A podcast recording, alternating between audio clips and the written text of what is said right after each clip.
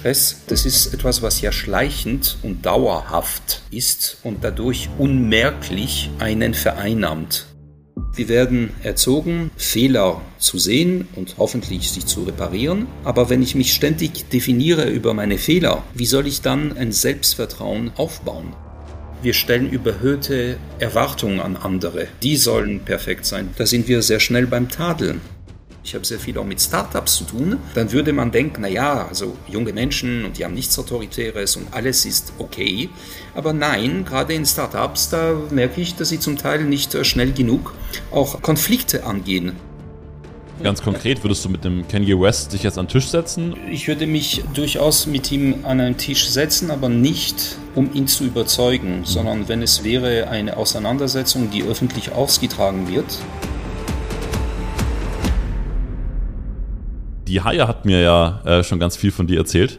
Deswegen bin ich auch heute äh, ganz gespannt, was du uns so erzählen wirst. Ich habe auch ein paar Fragen von unseren Hörern tatsächlich mitgebracht, äh, mit denen ich darüber geredet habe, ähm, was du so machst und wer du so bist. Und äh, deswegen bin ich jetzt erstmal ganz gespannt, äh, was du vielleicht so erzählen wirst. Aber du bist auch in München, ne? Ich bin äh, hier in München, ja. Du siehst mich nicht, aber wenn du siehst meine Wateln, dann weißt du, so ein echter Bayer, der also kräftig gebaut ist. Bin äh, jetzt äh, in München. Mhm. Ich habe heute früh äh, gecoacht und nach unserem Gespräch werde ich heute noch äh, zwei Gespräche haben. Okay. Ich habe äh, ein Interview von dir gelesen aus der Zeit, mit dem du auch viel gemacht hast. Und da hast du ja, glaube ich, gesagt, dass du mal eine Zeit hattest, wo du am Tag um die, glaube ich, acht, neun solcher Gespräche, Coachings, äh, Therapien, wie, wie auch immer man das nennt, hattest. Und meinst, das wurde dann fast zu viel? Also, ähm, ich habe gelernt, dass ich nicht grenzenlos arbeiten kann. Das ist ja, es bedarf einer höheren Intelligenz, um mal sowas tatsächlich zu erkennen. Und die Kraft ist nicht grenzenlos. Ja, es stimmt, dass ich, äh, ich habe ja früher als äh, Psychotherapeut gearbeitet und da hatte ich tatsächlich äh, bis zu acht Patienten am Tag, mhm. äh, 50 Minuten. Inzwischen habe ich Coaching-Gespräche, aber das ist äh, unterschiedlich. Die dauern zwischen äh, 60 Minuten und äh, zwei Stunden. Mhm. Und da habe ich natürlich nicht acht Gespräche am Tag. Ähm, das wäre ein bisschen zu viel. Mhm. Und ich wäre dann nicht wirklich fokussiert und präsent, sondern ich würde während der Gespräche, so wie jetzt zum Beispiel, dann einschlafen. Mhm. Und damit es nicht passiert, ähm, achte ich sehr darauf, meine Zeit entsprechend auch den Personen, mit wem ich es also genau zu tun habe, so einzuordnen, mhm. dass ich einen gewissen Flow habe. Mhm. Was hast du da, weil ich persönlich finde, dass das so die größte Challenge ist, ne? gerade wenn man irgendwie viele Meetings hat und ich meine, dein Gegenüber lebt ja auch davon, dass du sehr präsent bist ne? und dass, dass du die richtigen Fragen stellst, dass du ihm was gibst. Was hast du für dich rausgefunden, wie du an so einem Tag so in deiner, in deiner höchsten Energie bist, dass du einfach sagst, hey, ich kann meinem, meinem Klienten maximal viel geben? Also erst einmal ist es wirklich sehr unterschiedlich mhm. und äh, es bedarf einer äh, Selbstreflexion mhm. Und Erkenntnis, um sich äh, richtig einzuschätzen. Mhm. Und äh, jeder hat ja einen anderen ähm, Rhythmus. Mhm. Ähm, ich habe das Glück, dass ich verhältnismäßig wenig schlafen muss. Mhm und äh, ziemlich äh, ja, lange äh, fokussiert bleiben kann. Mhm. Andererseits ist es tatsächlich so, dass ich, wenn ich also um halb sieben aufstehe, dann ähm, habe ich gegen, sage ich mal, fünf einen gewissen Knick, das weiß ich schon. Mhm. mhm. Und da achte ich eben, dass ich da eine Pause mache um diese Zeit dass ich also, ähm, das schulde ich auch meinen Klienten, mhm. Ähm, die brauchen meine volle Aufmerksamkeit und ich will da nicht äh, währenddessen einfach einen müden Eindruck hinterlassen. Das heißt, ich achte auch auf Mittagspausen. Das ist für mich äh, sehr wichtig. Und ähm, eine zweite Empfehlung, worauf ich äh, eigentlich versuche zu achten, ist, dass ich ähm, immer Pausen habe zwischen den Gesprächen. Mhm. Das heißt, nehmen wir an, wir hätten äh, ein sehr intensives und durchaus, äh, was weiß ich, anstrengendes jetzt äh, Thema zu behandeln. Mhm. dann würde ich niemals äh, nach unserem, sagen wir mal, nach einer Stunde sofort den nächsten dran nehmen, mhm. sondern ähm, ich habe eine äh, Mitarbeiterin und die weiß genau, dass ich auf Pausen achte, damit ich nicht mit, sage ich mal, jetzt ähm, einem Gefühl von vielleicht vor, vorher war es sehr anstrengend, emotional, da gibt es einen Konflikt zwischen zwei Geschäftspartnern mhm. und dann komme ich mit dieser ganzen Energie raus und stürze mich in das nächste Gespräch und da bin ich ziemlich aufgeladen. Mhm. Damit das nicht passiert, muss ich äh, eben sehr darauf achten. Es gibt immer ähm, mindestens 10 bis 15 Minuten Pause dazwischen. Mhm.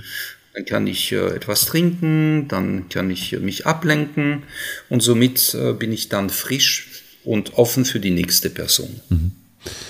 Wann kam so diese Erkenntnis bei dir? Also ich, ich frage deswegen, ich, ich kenne das von mir selber, ich würde auch nicht sagen, dass ich aus dem Thema raus bin, aber so Anfang meiner 20er ähm, habe ich ganz bestimmt gedacht, ich habe grenzenlose Energie und äh, äh, völlig egal, wo ich bin, wie ich reise, wie viel ich arbeite, alles geht, alles ist machbar, bis dann das Leben immer mal wieder Katz reingehauen hat, wo gar nichts mehr ging.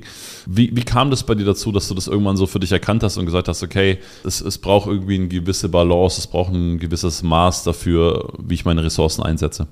Zu unterschiedlichen Zeiten. Ich denke, dass äh, wir gehen äh, durch unterschiedliche Lebenszyklen. Mhm.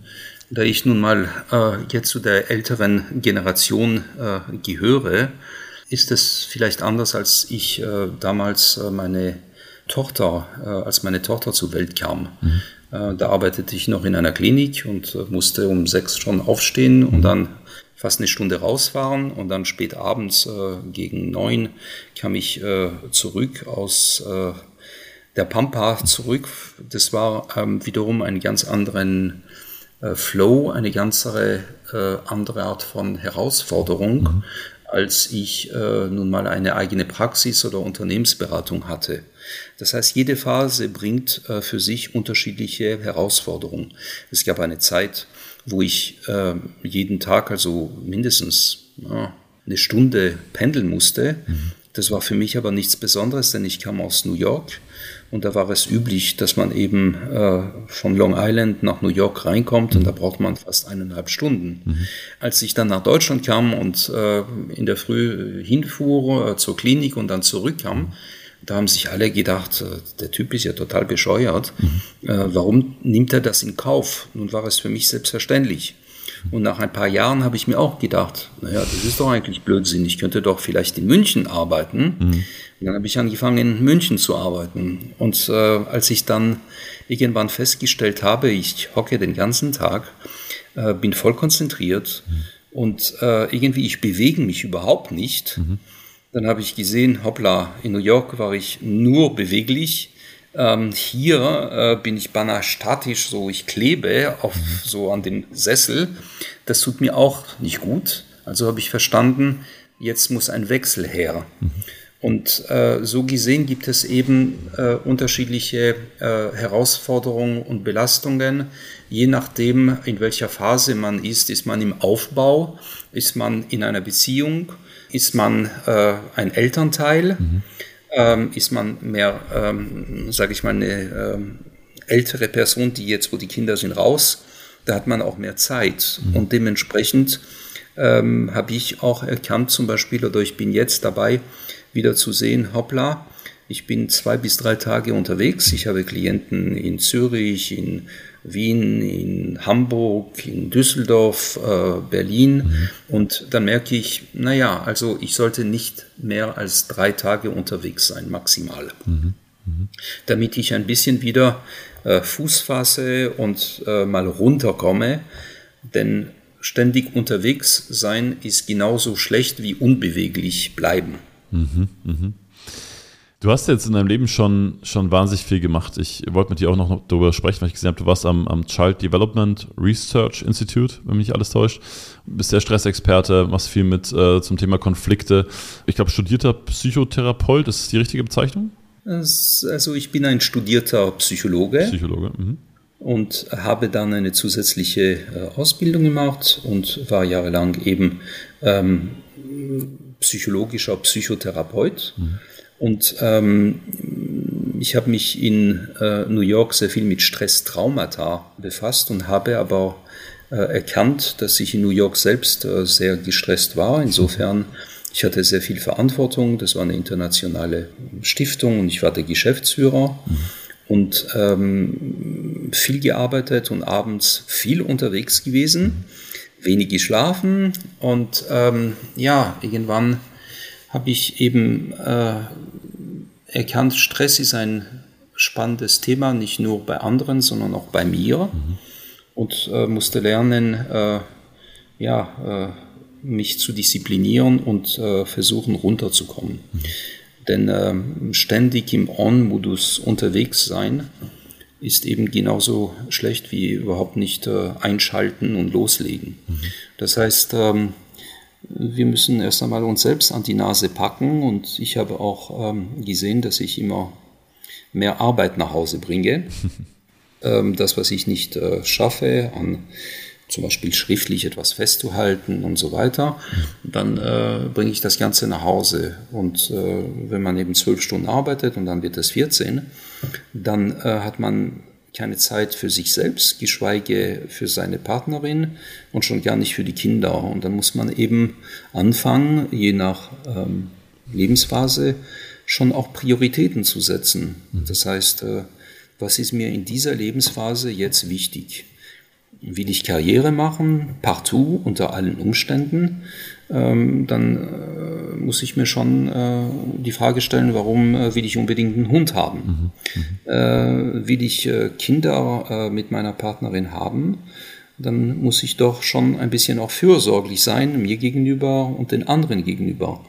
Dementsprechend glaube ich, jeder ähm, wird irgendwann mit gewissen Fragen konfrontiert in Bezug auf Leistungsfähigkeit, Lebensqualität, Freude, mhm. Erfüllung. Und äh, meine Arbeit als äh, Psychologe und Coach äh, ist zum einen einzelne Personen zu begleiten mhm. und ihnen äh, behilflich zu sein, diese Fragen zu klären oder auf, auch Fragen sich zu stellen, auf die sie nicht kommen würden. Mhm und zugleich eben Unternehmen, die natürlich einem Wandel unterliegen, zu helfen, äh, sich zu verändern. Und äh, das geht nicht, ohne dass die Menschen sich auch verändern, ihre Kompetenzen, ihre Einstellungen. Und das alles äh, versuche ich irgendwie in Einklang zu bringen. Klingt äh, definitiv herausfordernd, Luis.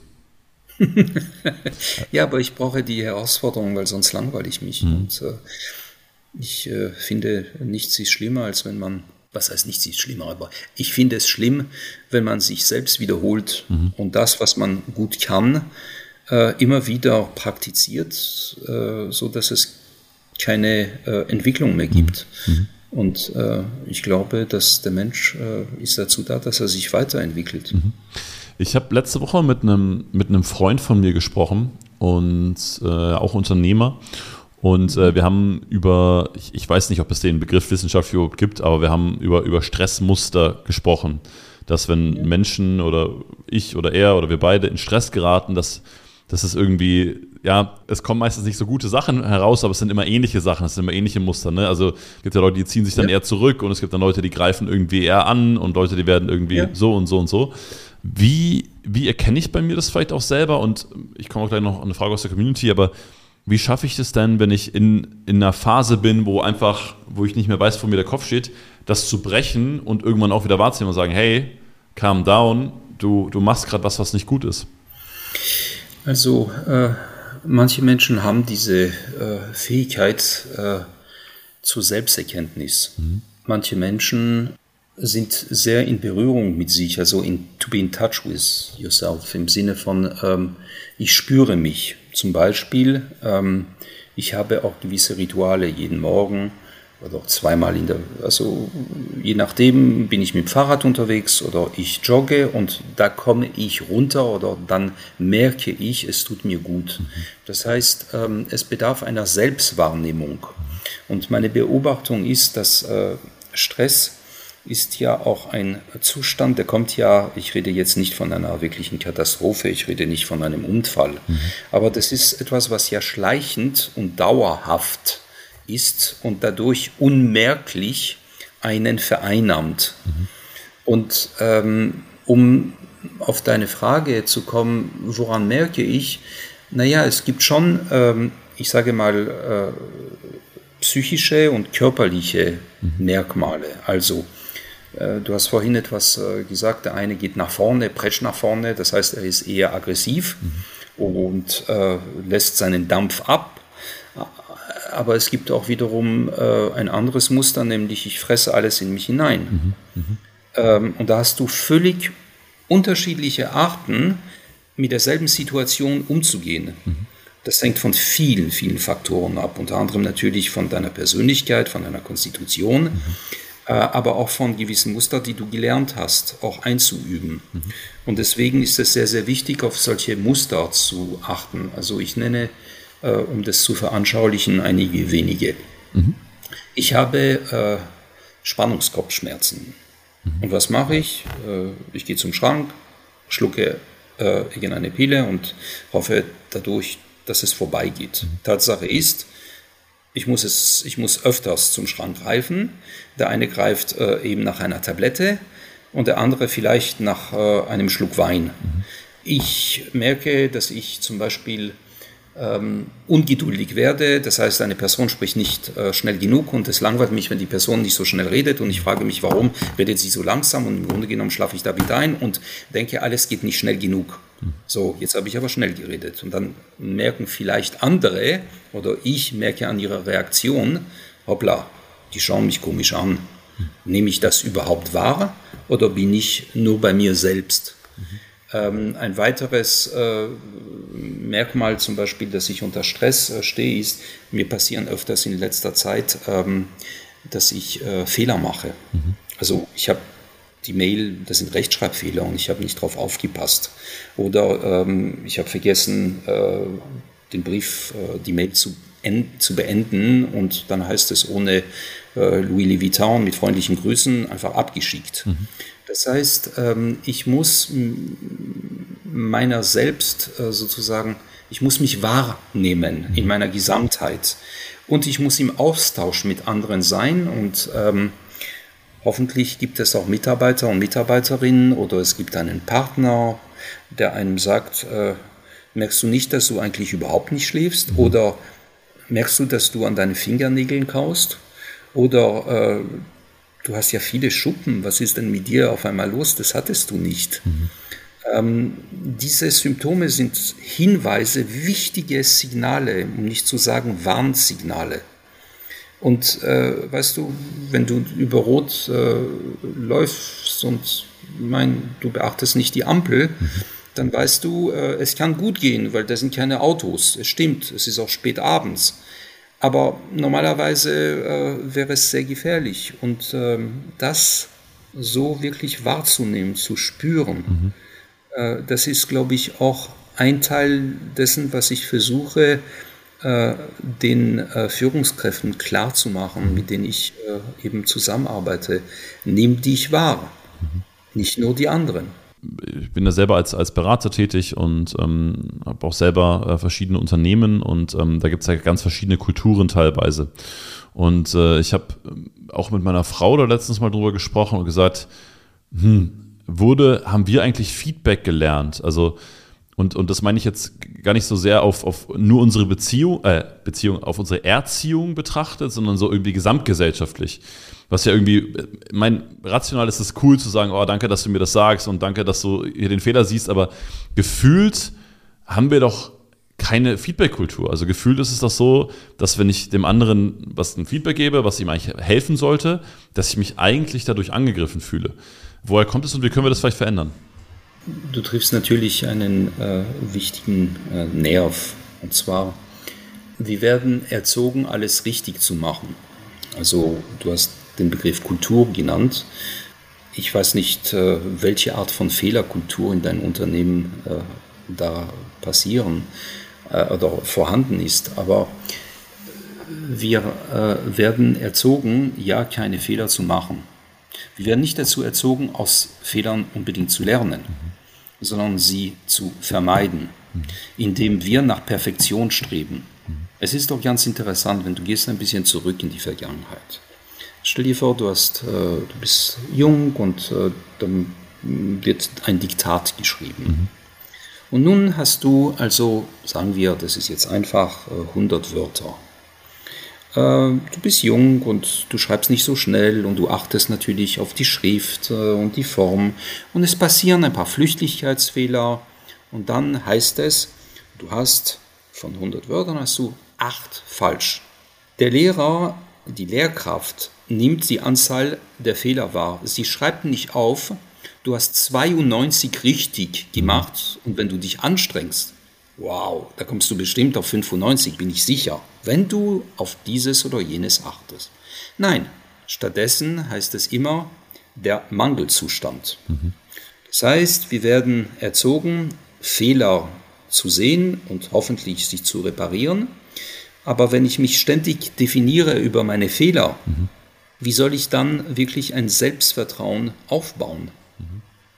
Und Selbstvertrauen hat sehr viel zu tun mit dem, was du äh, vorhin gesagt hast. Je ängstlicher ich bin und selbstunsicherer, umso mehr äh, versuche ich das zu kaschieren und verbringe sehr, sehr viel Zeit dann zum Beispiel im Unternehmen, dass niemand kommt auf meine Fehler statt im Grunde genommen zu sagen, mir ist ein Fehler passiert und ähm, ich habe mir dieses oder jenes überlegt, wie wir das wieder gut äh, machen können, weil ich die, Preise, die, die für das Produkt zum Beispiel die Preise falsch geschrieben habe. Mhm. Stattdessen äh, lasse ich mich auf, äh, darauf ein, irgendwas Vordergründiges zu darzustellen, um ja nicht den Eindruck zu erwecken, dass ich bin auch fehlbar. Ich versuche jetzt zu sagen, ja, ich bin perfekt und im Grunde genommen täusche ich äh, anderen, ich, ich spiele etwas vor. Das heißt, wir haben tatsächlich keine offene Diskussionskultur. Das fängt schon in der Schule an. Im Grunde genommen gibt es keine Debattierclubs. Wir wissen ja, dass in England, die, in der Antike ja auch natürlich, dass die Kunst äh, zu sprechen und sich auseinanderzusetzen und nach den richtigen Begriffen zu ringen, um am besten das zu formulieren, was ich mir vorstelle und durch Argumente zu überzeugen.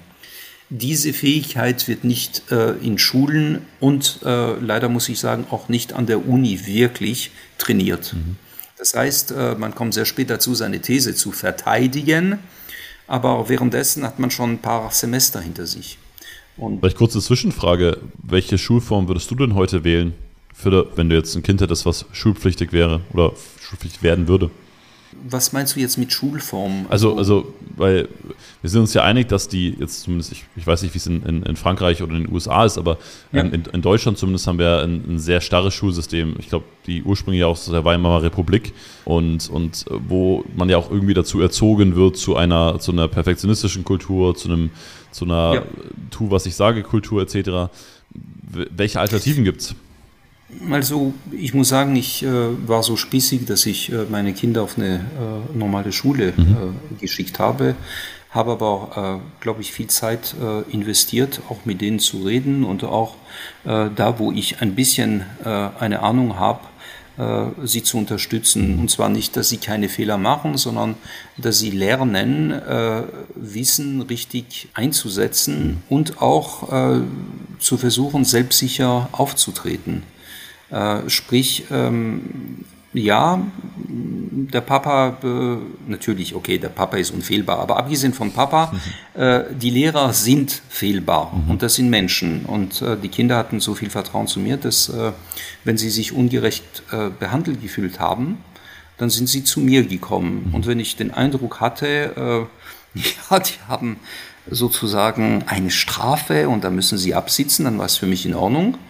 Ich habe also die Autorität anerkannt, aber wenn ich äh, den Eindruck hatte, die wurden äh, zurechtgewiesen oder sie wurden benachteiligt oder sie wurden falsch beurteilt, dann habe ich äh, schon die eine oder andere oder beide, tatsächlich bin ich dann zu dem Lehrer und habe gesagt, äh, ich kann nicht nachvollziehen, wie sie zu dieser Note kommen. Mhm. Und für mich war wichtig, dass die Kinder dabei sind, damit sie lernen. Mhm. Man muss äh, versuchen, äh, ruhig im Ton, aber sehr äh, entschlossen, auch den eigenen Standpunkt, die eigene Sicht zu verteidigen. Ich bin kein Ignorant und ich bin nicht ein Besserwisser, aber ich möchte verstehen, warum oder wie kommt diese Beurteilung zustande. Cool. Und äh, interessanterweise übrigens, äh, du unterbrichst mich, wenn ich zu lange rede. Ich hatte ein Auf keinen Fall. Äh, sehr, äh, ich hatte ein wirklich ein Erlebnis, als ich dann mit meiner Tochter dann in die Schule ging und ähm, da hatte ich eine sehr äh, seltsame Begegnung. Ähm, ich äh, habe meinen Standpunkt äh, dargelegt und auch äh, eingefordert, dass sie versucht, äh, nachvollziehbar zu sagen, warum sie so schlecht benotet wurde.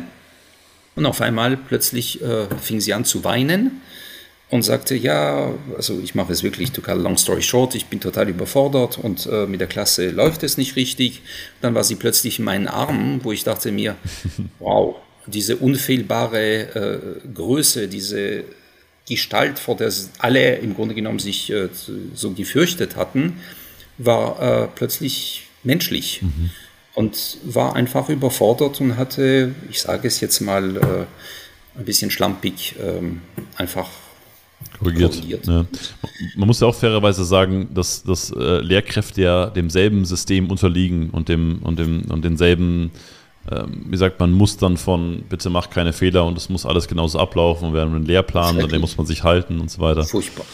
Also äh, die sind ja Teil äh, einer Reproduktionsanstalt und äh, ich kenne aber auch sehr engagierte Lehrkräfte, weil ich auch äh, natürlich als äh, jemand, der mit äh, Stress sich auskennt, von verschiedenen Schulen auch ähm, angesprochen worden bin. Mhm Workshops abzuhalten mit Lehrkräften. Und äh, habe ich zum Beispiel jetzt eine Anfrage für 2023 im März, ich glaube am 4. März sogar. Das heißt, äh, die Lehrkräfte ähm, haben sich ja auch verändert und die Direktoren auch. Es, ist, es sind schon Tendenzen da, ganz klar, äh, dass äh, ja, wir äh, haben äh, so viele ähm, Mechanismen, die uns ein bisschen einzwängen und mhm. wir müssen alles auch äh, begründen und wir haben ständig neue Vorgaben. Mhm. Darüber machen sich die Schüler natürlich äh, berechtigterweise und oftmals die Lehrer ja auch äh, keine Gedanken. Mhm. Aber ähm, wer mal vor einer Klasse ich sage mal so, äh, vier Stunden gestanden ist und hat versucht, äh, ein Interesse mhm. zu wecken und einen, keinen Frontalunterricht zu machen, sondern eine andere Form zu gestalten, wo die ähm, Kinder auch partizipieren können und dürfen, mhm. dann äh, merkt man, selbst wenn es gut gelaufen ist, uff, also da konnte ich nicht währenddessen sozusagen einschlafen oder telefonieren oder mich ablenken und irgendwelche Cartoons mir anschauen. Mhm. Das muss auch geübt werden und deswegen manchmal, wir stellen überhöhte Erwartungen an andere.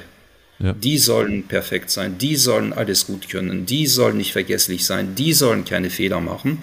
Da sind wir sehr schnell beim Tadeln. Mhm. Deswegen meinte ich ja vorhin so Selbstreflexion. Äh, schau mal in den Spiegel und äh, da, dann da finden sich die meisten Antworten. da findet man äh, Antworten, die man gar nicht äh, gesucht hat. Ja. ähm, Gehe geh ich sehr mit und ich, ich, ich finde es auch nochmal schön, klar, wenn ich irgendwie Perfektionismus aus meiner Welt bekommen möchte, darf ich halt bei mir selber erstmal anfangen. Ich habe, äh, Louis, eine, eine Frage von einer Hörerin zugespielt bekommen, ähm, der ich erzählt habe, dass du heute zu Gast bist. Und ich würde die jetzt einfach mal so äh, vorlesen, weil die gefragt hat, ob du darauf einen Rat oder eine Antwort hast. Also, ich zitiere. Also, ich wüsste gerne, wie ich aus dem Tunnel komme, wenn ich so gestresst und fokussiert auf meine Aufgaben bin, dass ich das, was ich theoretisch weiß, komplett vergesse. Zum Beispiel atmen, mich bewegen, innehalten. Hinterher fällt mir das alles natürlich wieder ein. Hat er, also du, Louis, hast du eine Idee, wie ich, wie sie sich von einem externen Reiz oder einem, keinen externen Reiz oder ähnliches aufrütteln lassen kann, während ich in diesem Tunnel bin? Ähm, eigentlich ist äh, ja auch ein Tunnel äh, schön, weil es ist eine Abwechslung. Es ist sehr hell draußen und dann gehe ich in den Tunnel, dann fahre ich und ich muss mich akklimatisieren. Das heißt, ich sehe nicht sofort was im Tunnel los ist. Das hat sehr viel zu tun mit äh, Wahrnehmung. Erst einmal muss ich überhaupt mal verstehen, ich bin im Tunnel. Und dann gibt es ähm, natürlich so Techniken, zum Beispiel, was äh, die Zuhörerin genannt hat, äh, das Atmen. Man kann ja auch durch externe Reize äh, versuchen, sich daran zu erinnern. Also ähm, nehmen wir an, ich ähm, bin in, einer, äh, in einem Meeting und ich bin eine eher aufbrausende Person. Ja, das heißt, äh, ja, ich bin ungeduldig und ich unterbreche. Mhm. Das passiert ja öfters und äh, dann frage ich mich ja auch, ich bin so ein Tunnel, ich bin emotional so vielleicht aufgeladen, ich schaue gar nicht mal, ob äh, mein Gegenüber zuhört oder nicht, sondern ich presche voll rein. Mhm. Ähm, da empfehle ich zum Beispiel, äh, ich trage, ich bin noch altmodisch, äh, ja, ich habe zwar ein iPhone, aber ich trage hier eine Uhr. Mhm, mhm. und dann habe ich zum Beispiel hier drauf einen Punkt gemacht mhm. und ich schaue immer wieder auf diese Uhr während äh, des Workshop-Termins zum Beispiel und dieser Punkt erinnert mich, das ist für mich ein Zeichen, ähm, ich will ja nicht äh, drauf schreiben, äh, spreche langsam und äh, unterbreche nicht. Dann würden die anderen drauf schauen und sagen, haha, komisch. Person, sondern stattdessen, ich habe für mich ein Zeichen und das ist eine Art Rückkopplung. Es sagt mir, achte darauf und erinnere dich daran, dass du jetzt ruhiger, langsamer sprichst. Also es ist eine Art von Feedback. Wir haben vorhin über Feedback-Kultur gesprochen. Ich brauche gewisse Ankerpunkte oder Signale, die mir eben signalisieren, also mitteilen. Hör zu, du redest viel zu schnell, du unterbrichst Leute. Wenn du darauf schaust, weißt du für dich ganz persönlich, Achtung, hm, das ist nicht so gut, wenn du jetzt einfach so weitermachst. Mhm. Übrigens, ähm, Atmung. Wenn man, äh, ich sage mal, emotional aufgeladen ist und wenn man ängstlich ist, dann verändert sich die äh, Atmung. Zum Beispiel, wenn ich jetzt da wäre und plötzlich gibt es einen Riesenknall, was mache ich? Die Schultern gehen hoch. Mhm. Und was mache ich? Ich atme ja ganz und gar nicht langsam und entspannt, sondern ich halte meinen Atem. Und dadurch verkrampfe ich mich. Und deswegen, die Zuhörerin hat schon äh, einen sehr, sehr wichtigen, äh, klugen Hinweis gegeben. Ähm, achte auf deine äh, Atmung. Menschen, die Angst haben, zum Beispiel, halten den Atem und immer ein und sind sehr kurzatmig. Aber man kann durch Atmung zum Beispiel auch sich selbst regulieren. Mhm. Das lernt man übrigens beim Yoga auch. Mhm. Deswegen Atmung ist etwas sehr, sehr Wichtiges und eines äh, muss sie wissen, musst du wissen, muss ich wissen. Ähm, das eine ist Erkenntnis. Und wenn man nicht ganz blöd ist, dann kommt man schon auf vieles drauf. Aber die Frage ist nicht nur A, nehme ich mich wahr? Sondern B, bin ich bereit auch zu üben. Das ist so wie Skifahren. Ich weiß, dass eigentlich, das sind zwei Bretter und eigentlich geht es nach unten. Also es ist sehr schwierig, nach oben äh, Ski zu fahren. Außer man wird gezogen. Also, wo ist das Problem? Dann setze ich mich auf diese zwei Bretten an. Ich bin da drauf und das wird schon gehen. Nur, man hat mir alles gesagt und in der Theorie habe ich es verstanden. Mhm. Es hilft nicht. Ich muss üben. Sehr, sehr guter Hinweis, Louis, ja. Klar. Man braucht Zeit. Mhm. Das ist äh, ein Bekenntnis zu, ich bin so und so, ich möchte mich verändern, Veränderung ist möglich, aber wenn du das wirklich verankern willst, so wie du willst zum Beispiel lernen zu joggen, dann ist es blöd, wenn du 100 Meter in echt äh, eine super Zeit äh, laufen wirst und dann nach 200 Meter bist du außer Atmen und dann denkst du dir, ah ja, nee, das packe ich nicht. Und dann lässt du es bleiben. Mhm. One step after the other. Ähm, Louis, ich würde ganz gerne mit dir über Konflikte reden. Ähm, und zwar mhm. aus, aus zwei Gründen, weil ähnlich wie es mit dem Feedback ist, glaube ich auch, dass wir nicht so eine richtige Konfliktkultur haben. Und ich finde, man sieht es auch teilweise politisch. Äh, das ist jetzt zumindest nur mein Eindruck. Also mein Eindruck ist entweder, es, es wird sich vor Konflikten gescheut oder ich scheue mich vor Konflikten und sage, naja, komm, äh, wird schon irgendwie oder dann machen wir halt was anderes oder. Also das ist so das eine Muster.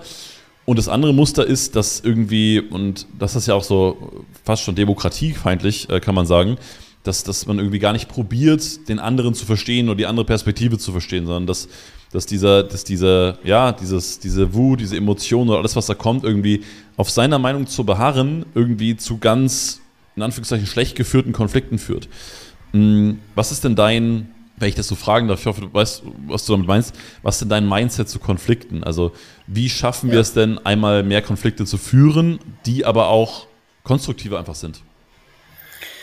Oh, das ist jetzt äh, schon, äh, da müsste ich äh, dich live äh, so irgendwie so mithören lassen, mhm. was ich tatsächlich äh, so mit meinen Klienten bespreche. Cooles Content-Format. Coaches. Mhm. das wäre ein interessantes Format, ja, mhm. durchaus. Äh, man müsste es anonym machen, spannend. Ähm, es gibt ja unterschiedliche, erst einmal Konflikte. Also ist es ein Zielkonflikt? Zum Beispiel, ich nenne nur jetzt mal einen Begriff, oder ist das ein Interessenskonflikt? Mhm. Wichtig ist nicht nur also die Konfliktart zu definieren, sondern auch äh, die Personen zu berücksichtigen. Was sind das für Persönlichkeiten? Grundsätzlich gehe ich davon aus, dass die wenigsten Menschen, einschließlich meiner Person, und ich bin ein sogenannter auch äh, ja, Experte in Sachen Stress und Konfliktmanagement. Selbst ich äh, ziehe die Harmonie vor mhm. und streite mich äh, ungern. Es hängt natürlich auch davon ab, äh, was der Inhalt des Konflikts ist. Wenn ein Lehrer oder ein Nachbar oder eine Person auf der Straße würde meine, mein kleines Kind anschreien, mhm. dann, können Sie, dann kannst du sicher davon ausgehen, dass ich ganz emotional anders reagiere und schätze mich schützend vor meinem Kind, als äh, wenn ich vielleicht mal von meinem Chef zusammengestaucht werde und sage, ja, ja, ich kenne ihn, er macht es nicht persönlich, aber er muss mal Dampf ablassen, auch wenn es mir nicht gut tut. Aber vielleicht werde ich jetzt zu ihm hingehen, irgendwann in aller Ruhe das ansprechen, aber jetzt nicht, weil im Grunde genommen macht es keinen Sinn.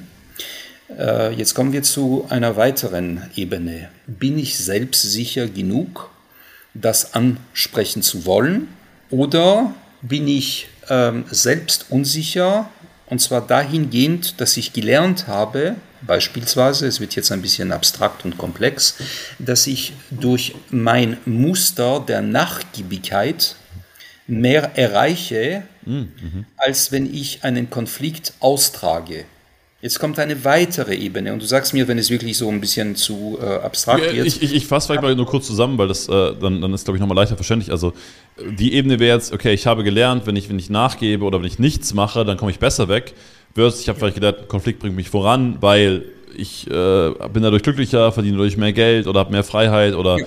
also was, worauf genau. bin ich geprägt? Ne? Also entweder nachgeben oder ja. Konflikt führen. Mhm.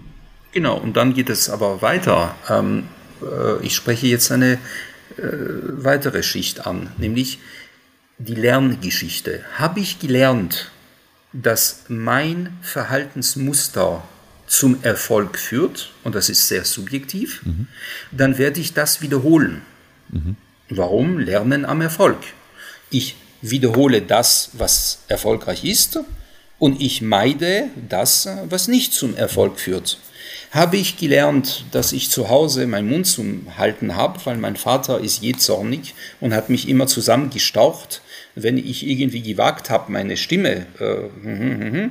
dann ist die Wahrscheinlichkeit natürlich sehr groß, dass ich irgendwann auch lerne, wenn du nicht deine Meinung ausdrückst, dann ist es pseudofriedlich. Und das ist mir immer noch lieber, als wenn ich mich dauernd mit meinen Eltern oder mit meinen Geschwistern äh, zoffen muss.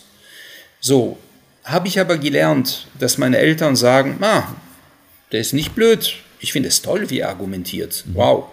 Irgendwie, der, der, der versucht wirklich die besten Argumente zu finden und der ist ja beinahe wirklich geistreich, wenn es darum geht, mhm. seine Haltung irgendwie da Ausdruck zu verleihen dann werde ich ja das auch spüren und dann werde ich mich gut darin finden, äh, zu streiten, aber es ist niemals persönlich, mhm. sondern es ist tatsächlich um die Sache. Mhm. Oder aber ich habe ja gelernt, zum Beispiel, wie meine Eltern sich streiten und da musste immer äh, mein Vater nachgeben, weil, sagen wir, meine Mutter hat angefangen dann zu weinen. Mhm. Also wir beobachten ja als wenn wir Kinder sind, unsere Geschwister, wir lernen von Bezugspersonen, wir haben die Großeltern miteinander sich gestritten oder meine Eltern? Und dementsprechend identifiziere ich mich mit einem Teil, zum Beispiel mit dem dominanten Teil, sagen wir, es ist der Vater in dem Fall, und dann versuche ich selbst das zu kopieren.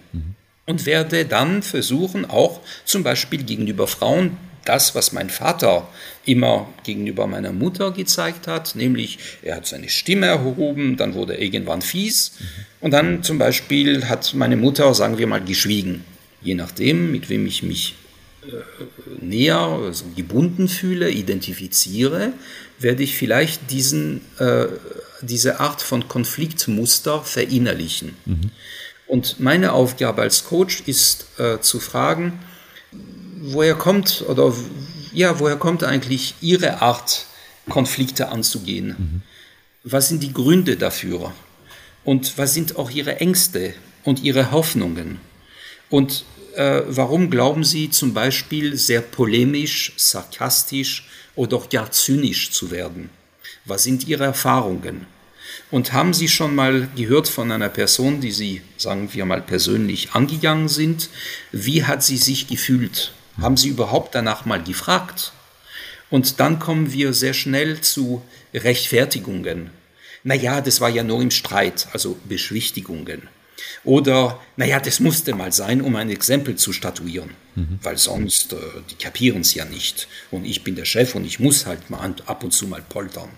Das sind also Muster und ich versuche, diese Muster jemanden äh, darüber aufzuklären, woher sie kommen, warum sie äh, angewandt werden und was sind die Konsequenzen eigentlich meines Handelns.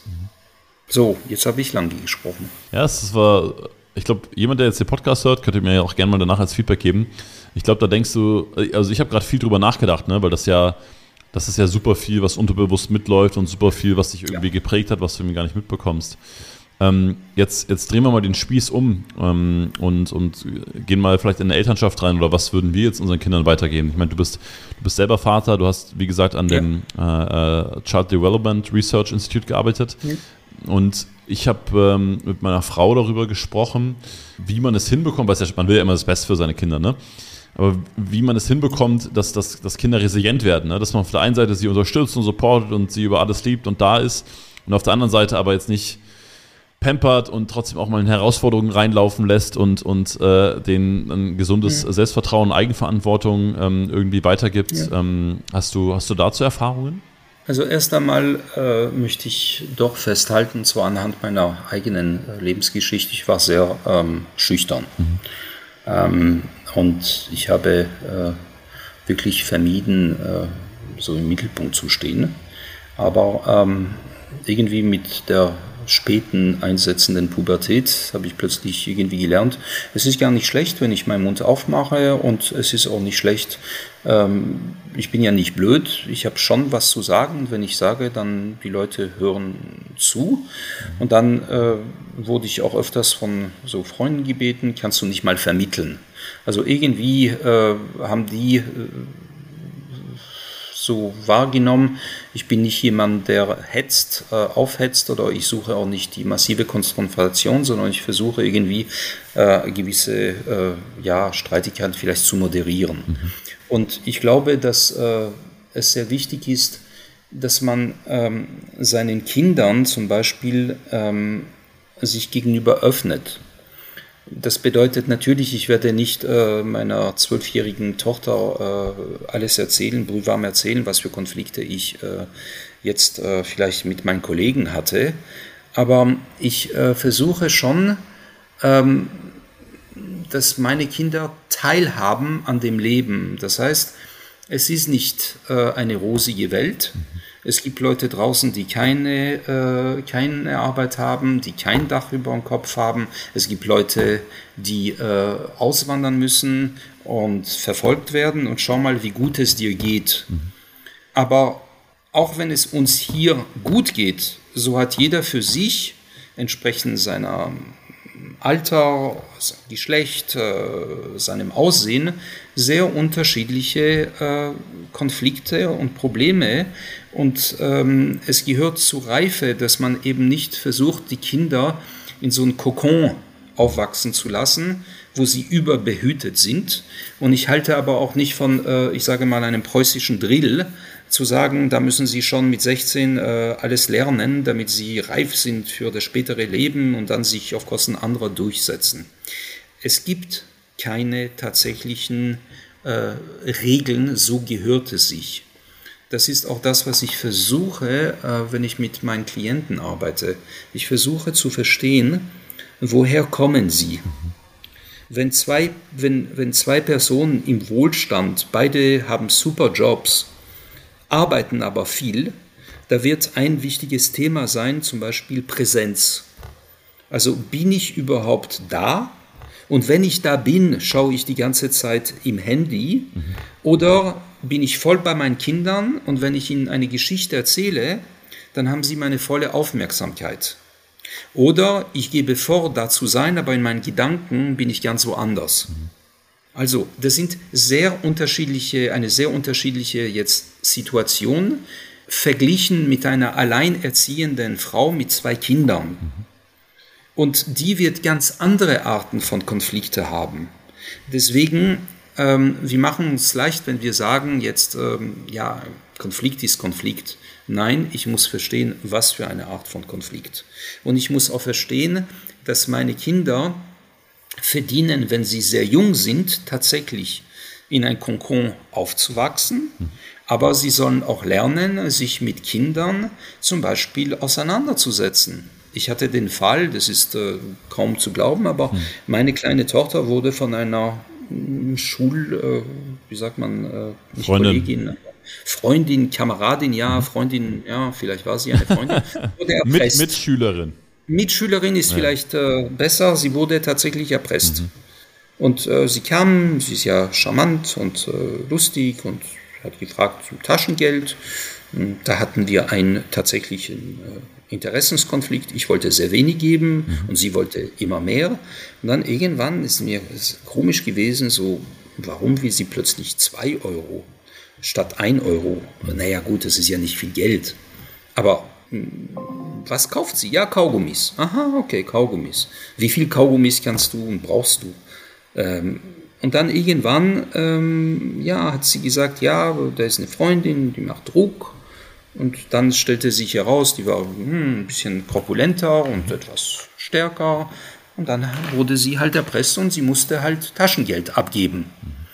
Ähm, wie bin ich draufgekommen? Weil es Vertrauen gab zwischen meiner Tochter und mir.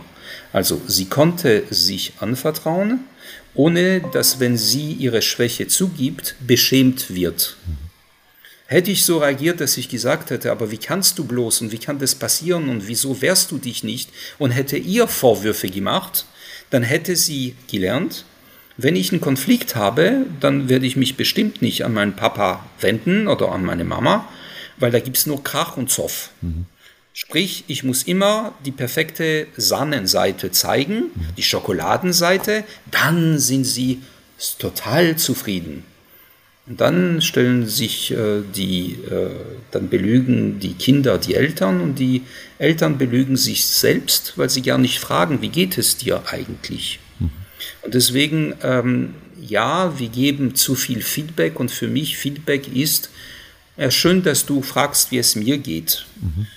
Und ich frage dich auch, wie geht es dir eigentlich? Das heißt, ich nehme Anteil. Und Anteil nehmen heißt, ich beschäftige mich mit dir und zeige, dass ich mich für dich im wahrsten Sinne des Wortes interessiere. Mhm. Und wenn ich jetzt einen großen Sprung mache zu gewissen Führungskräften, die ich begleite, und ich habe sehr viel auch mit Startups zu tun, dann würde man denken, naja, also junge Menschen und die haben nichts Autoritäres und alles ist okay. Aber nein, gerade in Startups, da merke ich, dass sie zum Teil nicht äh, schnell genug auch ähm, Konflikte angehen.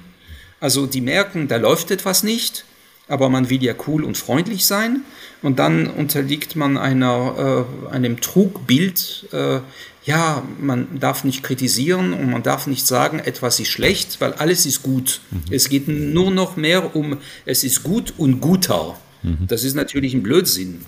Es gibt nicht guter. Es gibt Gutes, es gibt weniger Gutes, es gibt aber auch Schlechtes.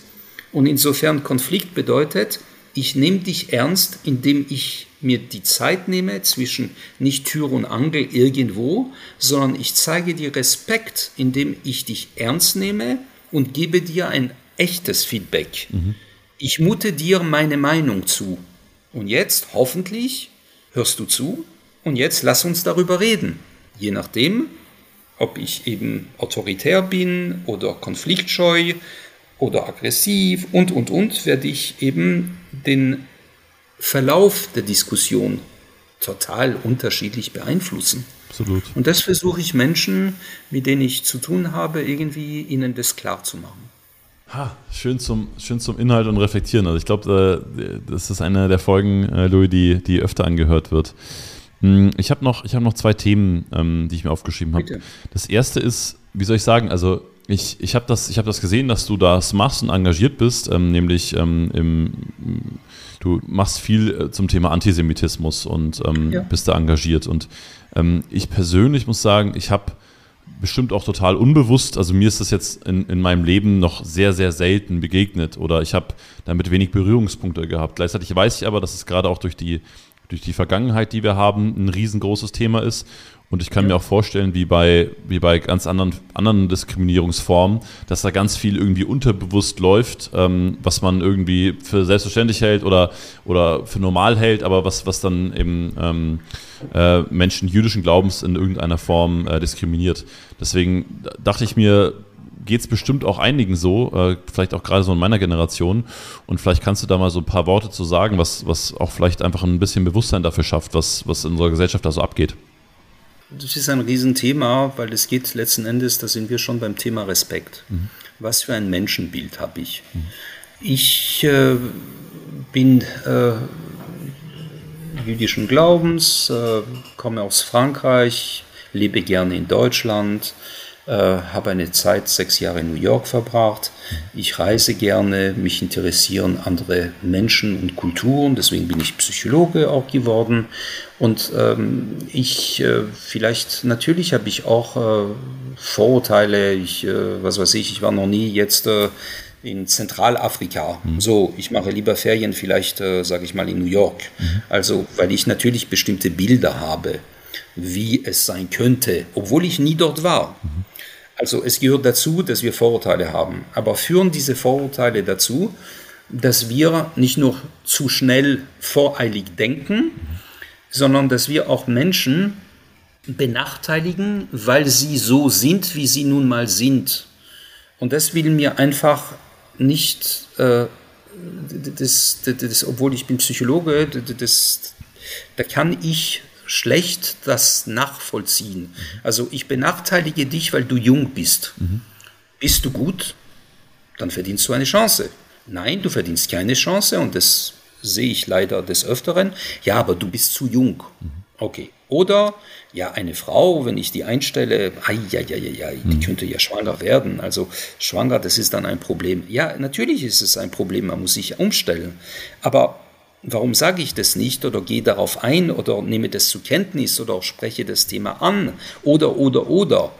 Ähm, ich äh, empöre mich, wenn Menschen sich dumm verhalten mit äh, Folgen für diese Betroffenen, dass sie keinen Job bekommen, weil äh, die haben einen äh, komischen Akzent und ich mag diesen Akzent nicht. Oder die kommen aus Polen und Polen mag ich nicht. Äh, aber Franzosen schon. Warum, wieso, was? Ich bin für Austausch. Mhm.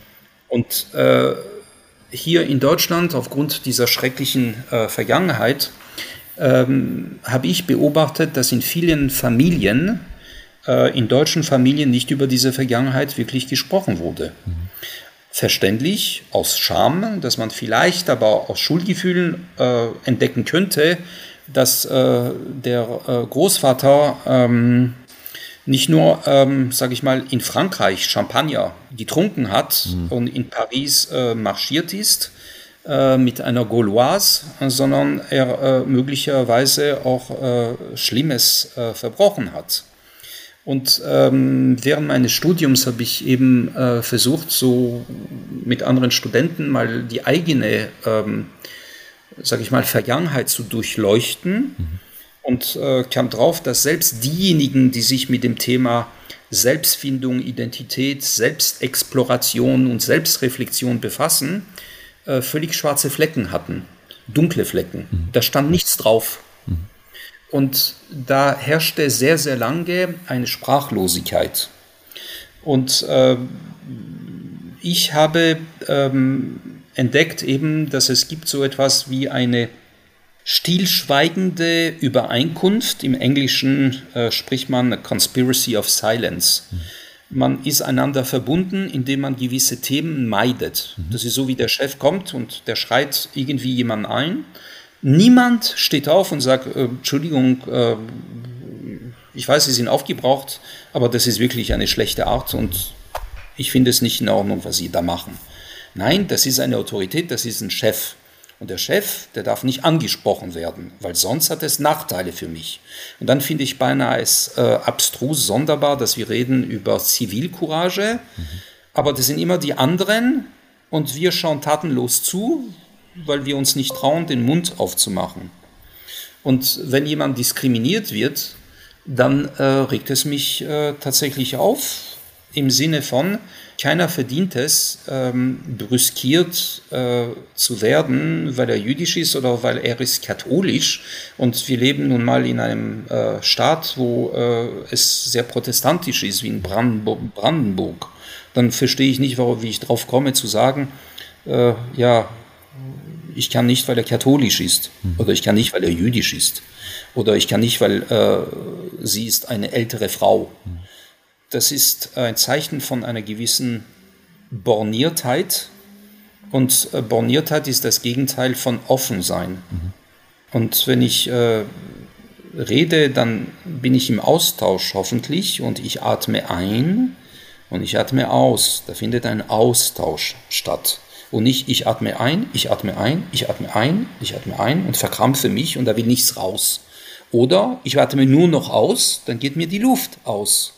Das heißt, in der Natur muss es so etwas geben wie, das klingt jetzt naiv, was ich sage, aber es muss schon so etwas geben wie ein Respekt und auch eine Wertschätzung für mein Gegenüber. Ich kann mit ihm mich streiten, weil ich nicht einverstanden bin, was er vorhat. Aber das ist ja nicht, deswegen ist die Person saublöd mhm.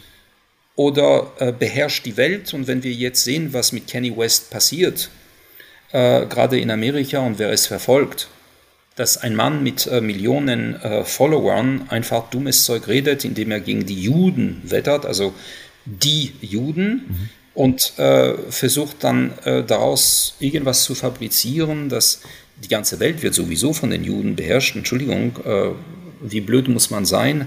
Mein Hund hört nicht auf mich, hm. aber ich beherrsche die ganze Welt. Also das sind so abstruse Fantasien, äh, ich Aber das, das, das finde ich jetzt ein ganz spannendes, ganz spannendes Beispiel, weil ich persönlich finde es manchmal gar nicht so, so leicht zu entscheiden, weil es gibt ja, also ich sage jetzt nur, wie, wie ich das wahrnehme, es gibt bei mir eine, eine Grenze, wenn jetzt jemand äh, eine offene Diskriminierung gegen wen auch, gegen welche ja. Bevölkerungsgruppe auch immer anspricht, ne?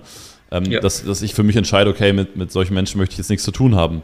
Und gleichzeitig denke ich mir auf der anderen Seite, er ist ja irgendwie zu dieser Meinung gekommen oder zu diesem Weltbild und irgendjemand muss ja auch oder darf dafür verantwortlich sein, dieses Weltbild vielleicht wieder zu verändern. Und das geht ja auch nur durch Austausch, durch Dialog. Also ja, ganz ja, konkret, würdest du mit dem Kanye West dich jetzt an den Tisch setzen oder würdest du sagen, äh, nee, auf gar keinen Fall? Ich, äh, ich würde mich äh, durchaus mit ihm an einen Tisch setzen, aber nicht, um ihn zu überzeugen, mhm. sondern wenn es wäre eine Auseinandersetzung, die öffentlich ausgetragen wird. Mhm dann äh, würde ich äh, nicht daran setzen und wetten, dass ich irgendwie ihn überzeugen kann.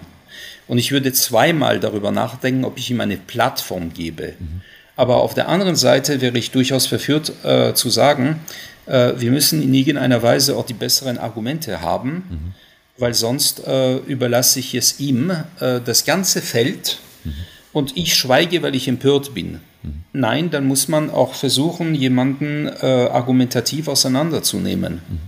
äh, wenn so abstruse äh, Vorstellungen kommen, dass äh, ja, dann wir, der sagt ja, wir sind ja die schwarzen Israeliten.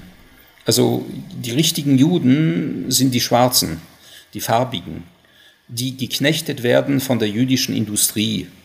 Hä, was? Was ist abstrus? Was, was läuft denn mit dir schief, dass du im Grunde genommen so eine Gruppe nimmst und die steht stellvertretend für alles Schlechte und Böse. Das kennen wir über 2000 Jahre in der christlichen äh, Religion. Äh, die Juden sind schuld daran, dass äh, sie äh, Jesus äh, umgebracht haben, also nicht die Römer, mhm. sprich die Italiener von heute, sondern die Juden von damals. Mhm. Ähm, die äh, Juden ähm, sind schuld daran, dass die Pest kam. Und wir haben jetzt gesehen zu Corona, wenn Leute marschieren und äh, sagen, ja, wir sind eigentlich die neuen Juden, weil der Staat versucht, uns zu impfen, spricht eigentlich äh, zu, äh, umzubringen, so wie damals mit der Euthanasie.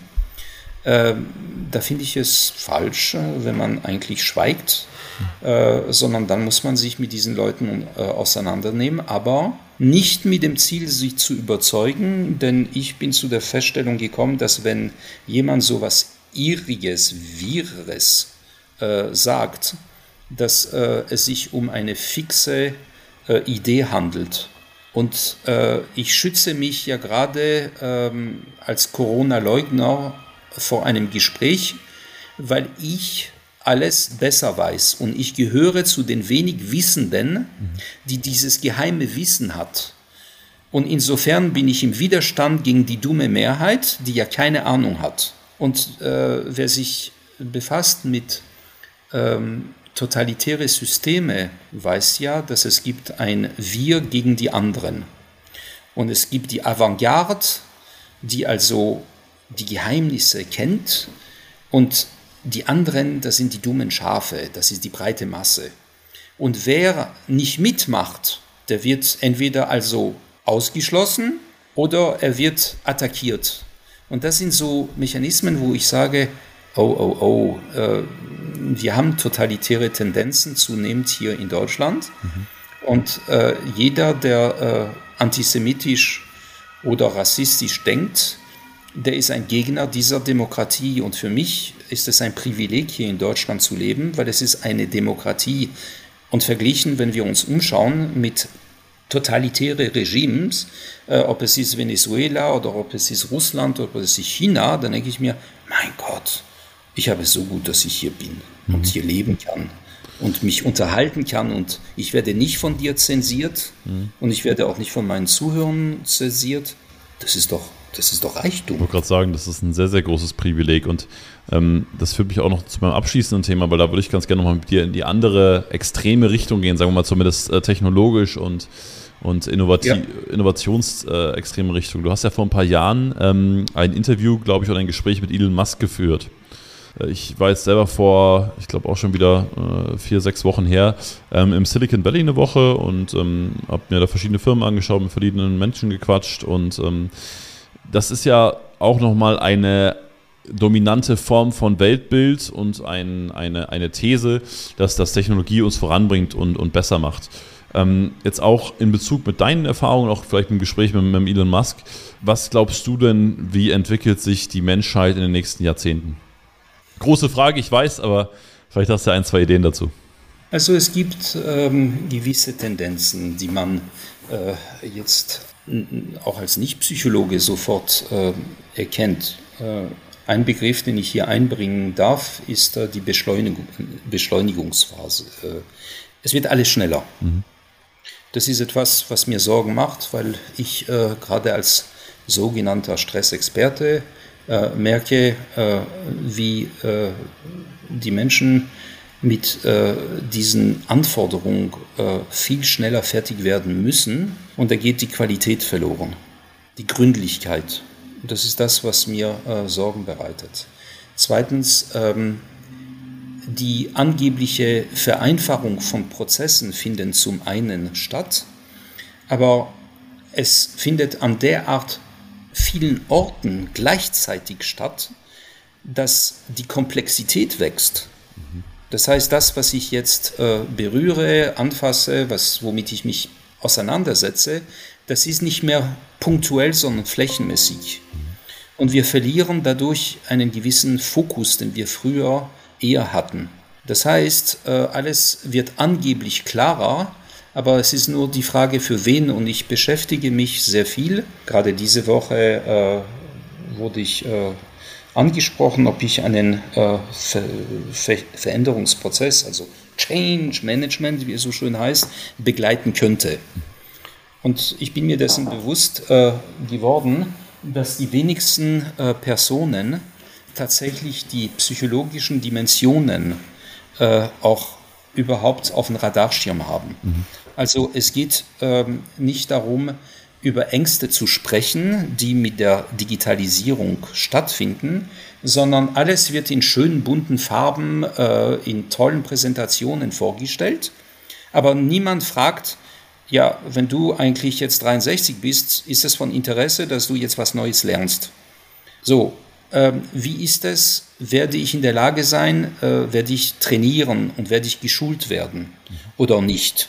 Das sind also sehr, sehr viele Themen, wo man glorifiziert äh, jede Entwicklung und sieht nicht, dass gewisse Teile der Gesellschaft, die, ich rede nicht über die Digital Natives, sondern über einen gewissen Teil unserer Gesellschaft, der abgehängt wird und wir machen uns zu wenig Gedanken darüber. Also äh, ich sehe so ein bisschen so eine narzisstische Selbstbeweicherung im Sinne von Technologie löst alle Probleme. Wenn wir schauen jetzt nach Ukraine, dann äh, lösen wir überhaupt keine Probleme durch Technologien. Zugleich aber benötigen wir diese Technologien, weil der Fortschritt lässt sich ja nicht aufhalten. Mhm. Also wenn ich äh, tatsächlich mitmachen soll, als zum Beispiel Mitarbeiter, dann ist es auch eine Aufgabe, sage ich mal, der Organisation, mir die Kompetenzen auch zu ermöglichen, die ich benötige, um mitmachen zu können. Wenn die zum Beispiel äh, jetzt ein, ein, ein Thema Homeoffice, ich meine, ich will jetzt nicht äh, so alt, alter weißer Mann klingen, aber ich fand es sehr charmant und sehr, äh, ehrlich gesagt, so auch humorvoll, sich Witze zu erzählen, wenn man äh, in der Cafeteria ist und mal einfach mal quatscht, weil man einfach raus will und man muss nicht die ganze Zeit auf diesen blöden Bildschirm achten. Mhm. Äh, ja, jetzt äh, alles ist sozusagen fluid und agil. Mhm. Tatsache ist, ich bin so fluid und agil, dass ich die ganze Zeit auf meinem Hocker sitze vor einem Bildschirm und gehe nicht mal raus, obwohl draußen die Sonne scheint. Mhm. Und dann denke ich mir, es ist mir alles zu einfach und banal. Mhm. Nein, äh, man muss, wir haben zwei Augen und wir müssen sehr wohl äh, mit beiden Augen sich mit dieser äh, Digitalisierungswelle, die nicht aufzuhalten ist, sehr gründlich auch auf gesellschaftlicher Ebene damit befassen. Und vielleicht noch einen letzten Satz. Es ist sehr, äh, ich, ich, ich, nehme eine Banalität jetzt vielleicht. Ähm, ich war jetzt vor kurzem in Dänemark ähm, und wollte zahlen. Mhm. Ich konnte nicht mit Geld zahlen. Und ich finde in einigen jetzt Läden und Restaurants, alles ist auch mit der Karte zu zahlen. Das ist doch wunderbar, stimmt. Nur das Problem ist, äh, schauen Sie sich mal die Infrastruktur jetzt an in der Ukraine. Jetzt möchte ich gerne, dass Sie mit Ihrer so wunderbaren, schönen Mastercard, am besten Lufthansa, Malz und Moor, versuchen, dort in Kiew zu zahlen. Das ist lächerlich. Das heißt, wir denken eindimensional und glauben, dass äh, der Fortschritt ist äh, für immer da, unaufhaltsam und bringt nur Segenreiches. Nein, äh, wir sind auch verwundbarer geworden und abhängiger geworden voneinander und ich weiß nicht, ob das äh, eine ausschließlich positive Entwicklung ist. Mhm. Sehr inspirierend und sehr nachdenkenswert, Louis. Also ähm, vielen, vielen Dank schon mal, oder jetzt schon mal, für die, für die tollen Gedanken heute. Ähm, ich glaube, äh, alle, die zuhören, haben eine Menge gelernt. Ich würde dich ganz gerne noch ganz kurz in unser Rapid Fire einladen. Das heißt, ich habe ganz, vier ganz kurze Fragen für dich und äh, wenn du magst und es schaffst, gerne in einem Satz beantworten. Oh Gott, ich rede jetzt zu lange und zu viel und zu differenziert, als dass ich jetzt mit einem Satz sagen könnte, was ich denke und fühle. Und du, du weißt ja, einatmen, ausatmen, alles brauchst du. Ach so, ja, do, danke. Bitte, los. Wir, wir probieren Also mit einem Satz. Mit einem Satz, genau. Wenn es eine Sache gäbe, die du in deinem unternehmerischen Leben anders gemacht hättest, was wäre diese eine Sache gewesen?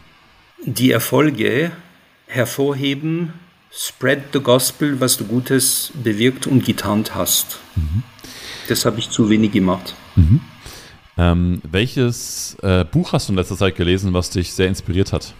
Ich habe ein schlimmes Buch gelesen von jemandem, den ich interviewt habe. Es heißt Bloodlands. Timothy Snyder, ein äh, großartiger Historiker. Und äh, das ist das Ende meines Satzes. Wir verlinken es in den Show Notes. Ähm, Gibt es eine Sache, die du für guten Schlaf machst? Wäre ich äh, 25, würde ich sagen Sex.